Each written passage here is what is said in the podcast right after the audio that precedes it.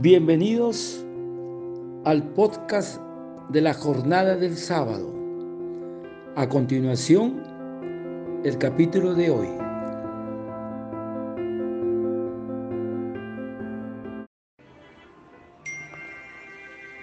Y ven Espíritu Santo.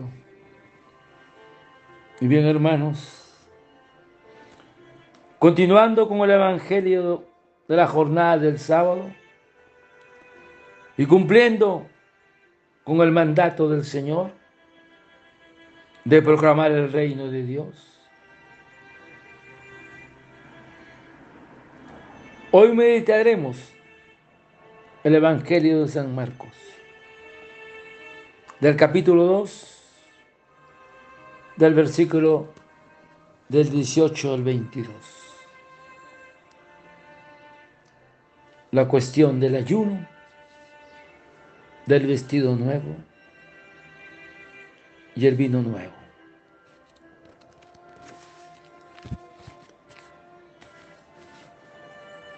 Un día en que los discípulos de Juan y los fariseos ayunaban, fueron a decirle a Jesús, ¿por qué tus discípulos no ayunan como lo hacen los discípulos de Juan y los discípulos de los fariseos?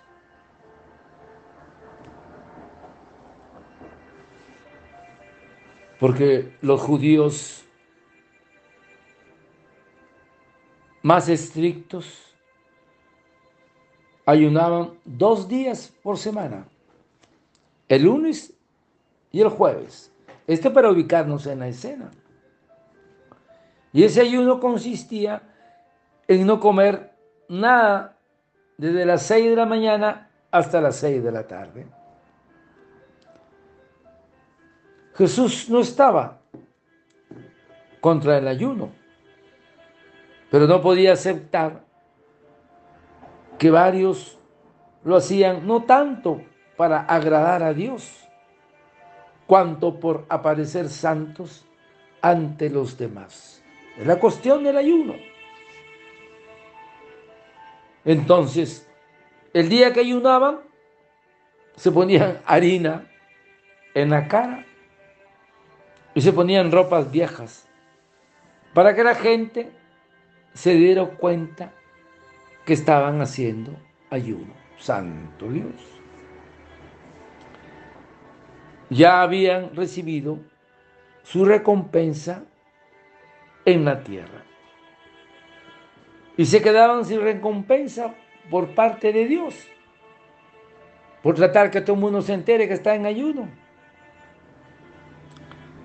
En contraste, Jesús estaba celebrando un banquete con sus discípulos. Creo que era el banquete de Mateo que le daba a Jesús por su conversión. Estaba celebrando un banquete con sus discípulos e intentaban criticarlo. Y le dicen, tus discípulos no ayudan. El verdadero ayuno, dicen los padres de la iglesia, no, no midas la utilidad del ayuno tan solo por la abstinencia de carne. El verdadero ayuno consiste en permanecer exento de vicios.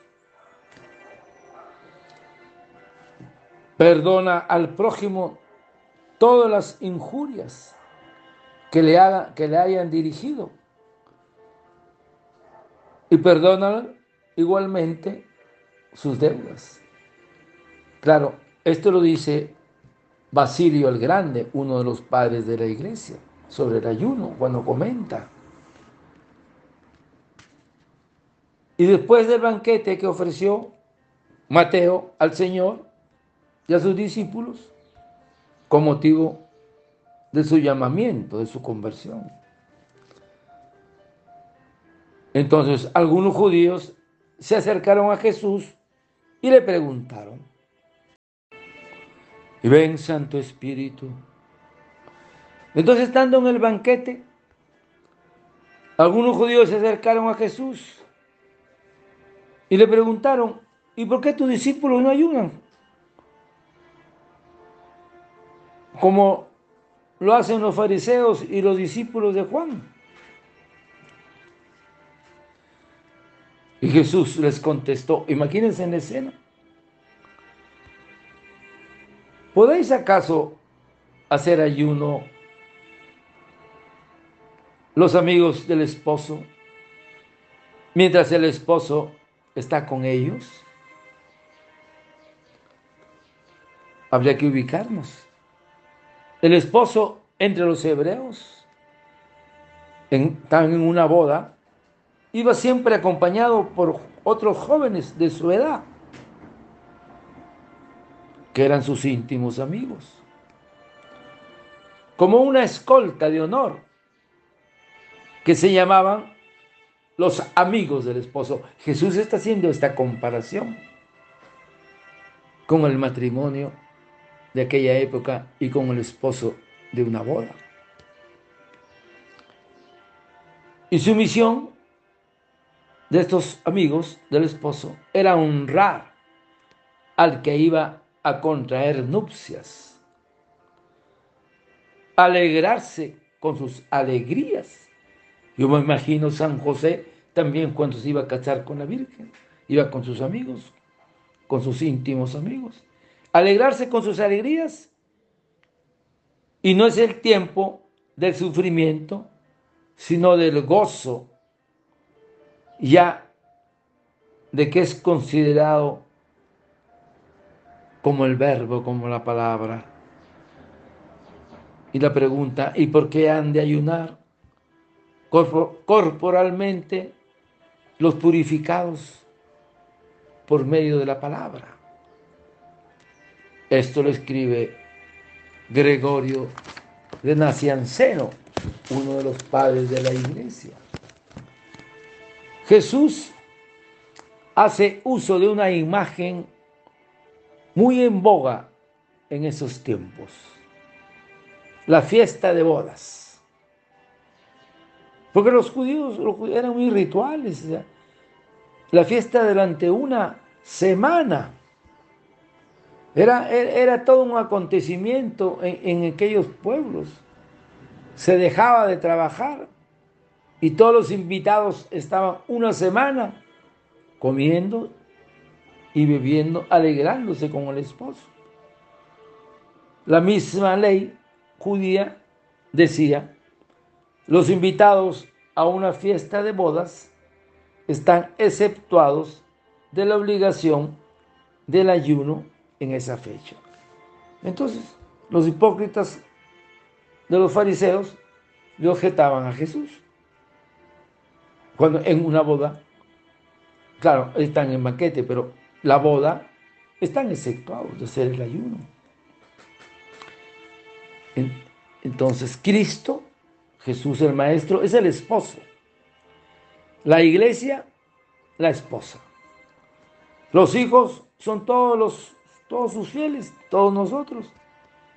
Y el tiempo de las bodas es el misterio de la encarnación. Eso lo escribe San Beda otro padre de la iglesia. Y dice Jesús, llegará un día en que el esposo le será quitado. Y entonces ayunarán. ¿Qué significa esto? Cristo llamó a sus discípulos hijos del esposo indicando con toda claridad que él era el esposo. Eso lo dice San Agustín. Jesús veía la cruz que le esperaba al final del sendero.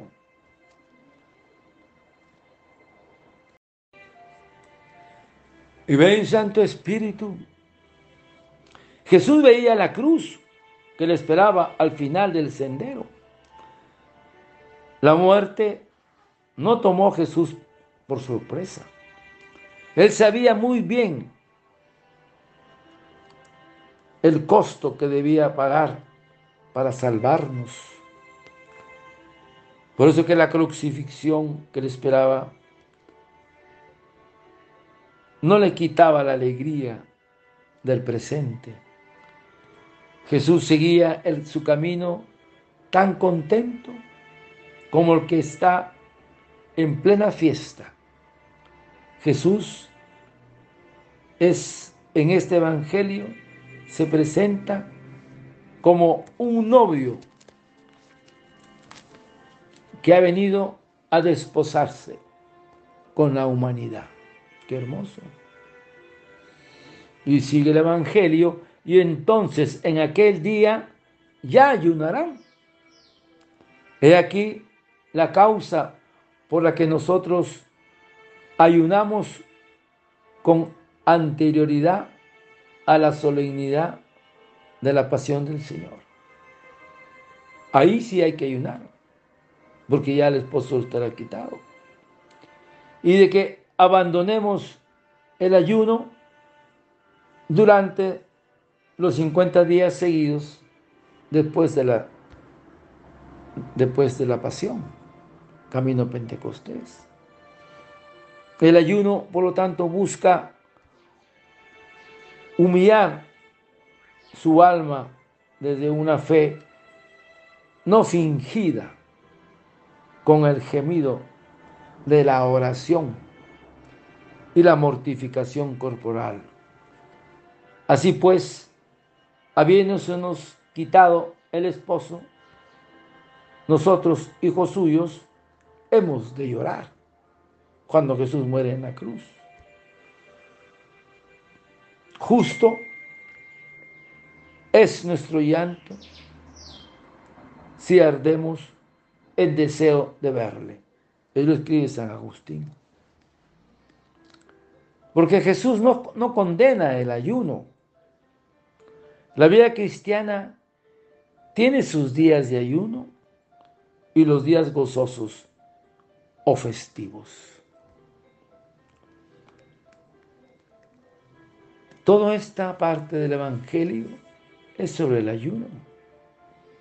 Y después Jesús siga agregando en este Evangelio, nadie usa un pedazo de género nuevo para remendar un vestido viejo, porque el pedazo añadido tira del vestido viejo y la ruptura se hace más grande quedaba entonces un problema de fondo por resolver. El camino que enseñaba Cristo era muy distinto de la piedad meramente externa de los fariseos. Sin embargo, esta piedad era muy alabada por el pueblo que los tenía por santos. El alma de este hombre es un vestido viejo. No se ha renovado aún con la fe. No se ha renovado con la gracia del Espíritu Santo. Aún es débil y, y terreno. Gusta de, las, de lo mundano ante la vanidad y se embeleza con las cosas de la tierra. Ama la gloria presente. Lo escribe San Juan Crisóstomo. Entonces, colocar un remiendo de tela nueva que no se ha encogido lo suficiente con el remojo en un vestido viejo que ya no encoge más es inadecuado porque al encogerse con el agua la nueva tela aumenta la rasgadura de la tela vieja. Para poder entender este mensaje. Ven Espíritu Santo. Siempre llega momentos en los que ya no se puede poner más remiendos. Y es que es necesario conseguir una nueva tela y hacer un vestido nuevo. Es lo que Jesús vino a hacer con su religión en el mundo. Formar un nuevo grupo de discípulos con sus ideas nuevas y fuertes. El espíritu que animaba a los nuevos discípulos era incompatible con el espíritu de los antiguos discípulos de los fariseos. Cristo necesitaba de personas que no tengan miedo de renovarse. Todos, todos tenemos el peligro de sentir un aprecio exagerado a lo antiguo y un miedo a renovarnos, a hacernos nuevos en el modo de hacer y de pensar. Esa es la enseñanza, hermanos, de esta comparación que hace Jesús. Y ahí viene la última parte de este Evangelio. Nadie echa vino nuevo en odres viejos. porque Revierten los odres y se pierde, revientan y se pierde el vino y los odres. Al vino nuevo, odres nuevos. Entonces, para entender esta comparación, en Palestina se guardaban el vino en odres de cuero. Y cuando esos odres, odres eran nuevos, poseían cierta elasticidad. Pero a medida que iban envejeciendo, se endurecían y ya no se estiraban más. El vino nuevo aún no ha terminado de fermentar, despidiendo gases, y si el odre es viejo, ha perdido la elasticidad. Y es posible que estalle y se rompa y se pierda el vino y el odre que lo contenía. Entonces, vamos a... ¿Qué cosa nos quiere decir el Señor con todo esto? El vino nuevo se echa en odres nuevos. Sed también vosotros odres nuevos, para que podáis recibir por mi ministerio el vino nuevo. Por lo tanto, el Evangelio de Jesús, que es el vino siempre nuevo, no podía ser acogido por los fariseos, que son odres viejos, porque se aferraban a prácticas y tradiciones ya caducas y no querían desprenderse de ellas. Es una caducidad y novedad que chocan entre sí, entre la novedad de Jesús, de su evangelio, y la caducidad de los fariseos. Como en las bodas de Caná, Jesús es el vino nuevo que enrumpe, penetra y empapa nuestra vida y nos convierte en hombres y mujeres nuevas con un espíritu nuevo, como decía el Papa Francisco. Jesús es el vino nuevo de la fiesta, del gozo, de la paz y del amor. Sin Él, nuestras vidas son tinajas vacías. Y Jesús pedía corazones nuevos, odres nuevos, para acoger su palabra, para acogerle a Él, que es vida nueva para todos. Invita a la conversión. Un corazón no convertido es un odre viejo. Y ven Espíritu Santo. Entonces, hermanos, Jesús nos invita a la conversión. Un corazón no convertido es un hombre, es un odre viejo. La conversión implica un cambio total de mente y corazón. Es un cambio a la novedad de Jesús.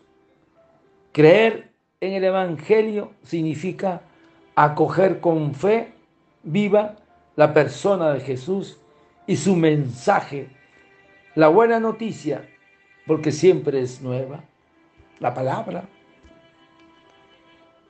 El vi a vino nuevos, odres nuevos, la novedad que Cristo nos pide no radica en cumplir normas o leyes que pueden ser buenas, pero no cambian el corazón de quienes las cumplen.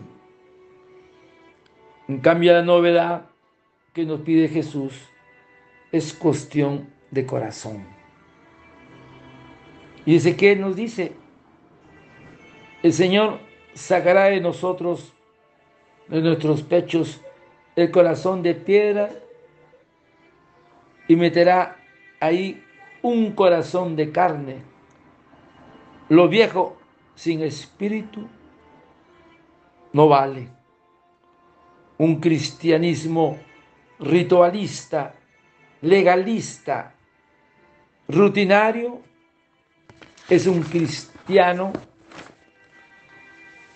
de toda la vida, como dice Papa Francisco, pero siempre ha sido así, es ritualista, no cambia.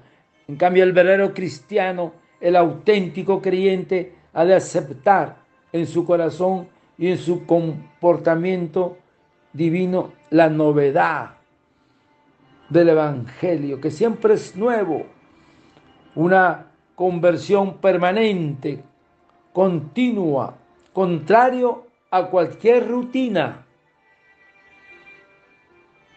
o cansancio. Lo exterior de la persona podrá seguir igual, no así su interior. Incluso con los años y enfermedad puede irse deteriorando lo exterior, pero el interior a su vez irá renovándose día a día. Y aquí radica la verdadera causa de nuestro gozo interior, de nuestra felicidad personal, que es Jesús. Y nos dice el Salmo, cantad al Señor un cántico nuevo, nos dice a menudo la Escritura. ¿Es posible hoy en día cantar al Señor un cántico nuevo? Sí es posible, porque Él hace nuevas todas las cosas. Su presencia misma es novedad. El mismo Espíritu Santo es el cántico siempre nuevo de la iglesia. Él rejuvenece todo lo que toca incluidas las palabras antiguas que los hombres habían intentado balbucear sobre él. Ese es, hermano, el vino nuevo en hombres nuevos. Y el vino nuevo es Jesús. Por eso, para vino nuevo, odres nuevos. Este es el sentido, porque poner vino nuevo en odres viejos, este es el sentido de sus palabras. El que aún no ha renacido, el que no, ha, no, está, no se ha despojado del hombre viejo y por el efecto de mi pasión, no se ha revestido del hombre nuevo. Y ven Espíritu Santo, el vino nuevo de la gracia necesita unas disposiciones en el alma constantemente renovados. Enseña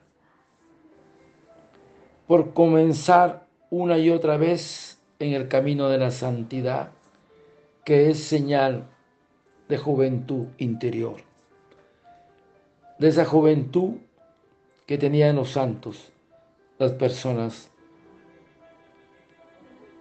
encaminadas, enamoradas de Jesús. Y vamos terminando, hermanos, este bello evangelio. Hay que cultivar frecuentemente nuestro trato con el Espíritu Santo.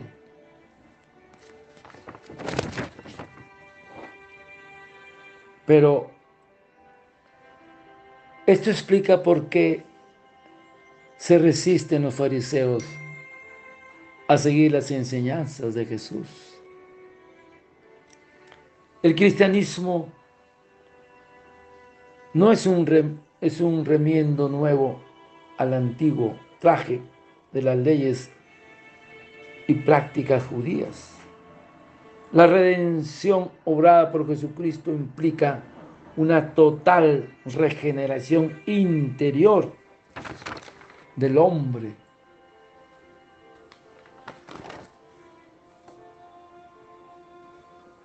Y un hombre apegado a sus prejuicios y apresado por sus pasiones, nunca jamás podrá entender y menos aún saborear la verdadera doctrina de Jesús.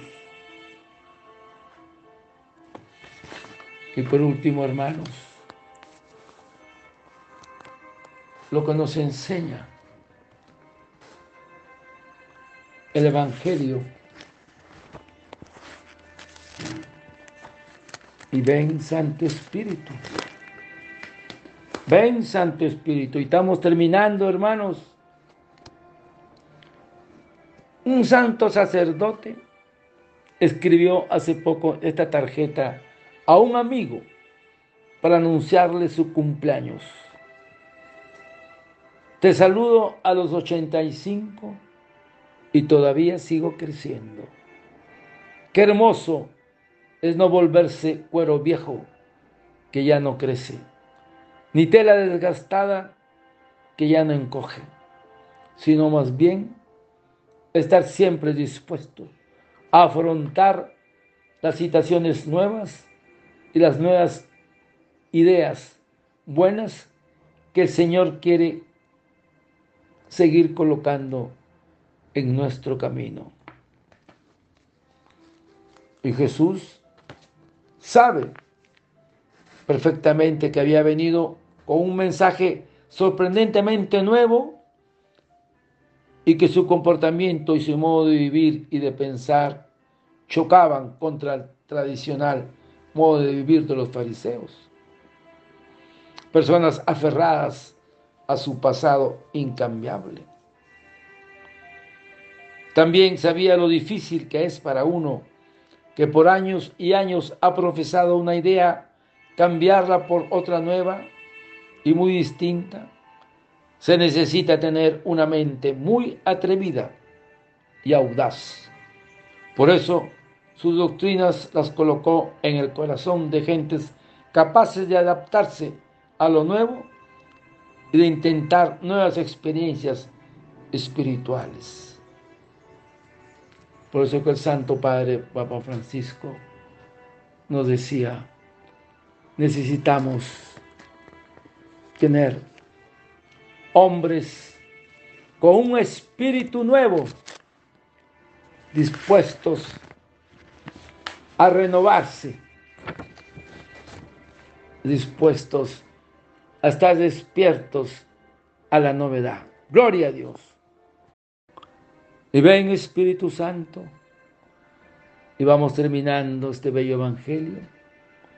Nos dice el Santo Padre, hemos de volver a la fuente para recuperar la frescura original del evangelio.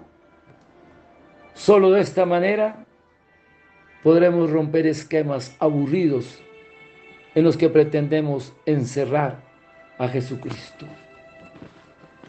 El Papa está pensando en una renovación radical, que no puede dejar las cosas como están ya que no sirve una simple administración. Por eso nos pide abandonar el cómodo criterio pastoral del siempre se ha hecho así e insiste y otra vez invitó a todos a ser audaces y creativos en esta tarea de repensar los objetivos, las estructuras, el estilo y los métodos evangelizadores de las propias comunidades. Hermanos, necesita, el Papa nos recuerda, que la iglesia necesita evangelizadores de espíritu, llenos del Espíritu Santo. Un aplauso al Señor. Gloria a Dios.